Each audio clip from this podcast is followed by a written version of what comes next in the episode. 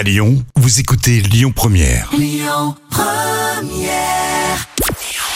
Bonjour Jérémy, bonjour Jam, c'est France 3 qui, s'imposait hier soir avec le film Le Voyageur qui a rassemblé 4 millions de personnes. Ça représente 19% de part d'audience. Derrière, on retrouve M6 avec l'épisode spécial anniversaire des Baudins.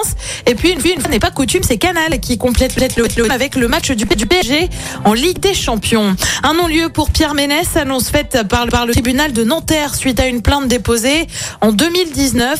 L'an- L'ancien collaborateur de Canal était accusé de harcèlement moral sur un ancien collègue, en cause notamment du racisme décomplexé ou encore un comportement trouble avec les femmes, avait indiqué le plaignant.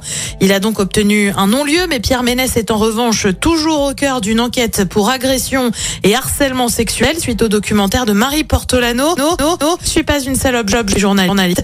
Il doit également, également être jugé en mars pour des faits d'attouchement sur tests des princes en 2021. TF1 décroche les droits pour, pour les matchs de préparation des Bleus, Du mondial de rugby à l'automne prochain. Quatre matchs, matchs de préparation vont être diffusés sur la une donc cet été, notamment sur le mois d'août. On le rappelle, TF1 possède également les, droits de 20 des 48 matchs de la Coupe du Monde entre le 8 septembre et le 28 octobre. Côté, côté programme, ce soir sur TF1, c'est la série The Resident. Sur, France 2, une série aussi avec, avec BIM. Euh, Sur France 3, on retrouve Stéphane Bern pour Secret d'Histoire. Et puis sur M6, on fait un retour en arrière avec l'émission spéciale 20 ans de la nouvelle star. C'est à partir de 21h10.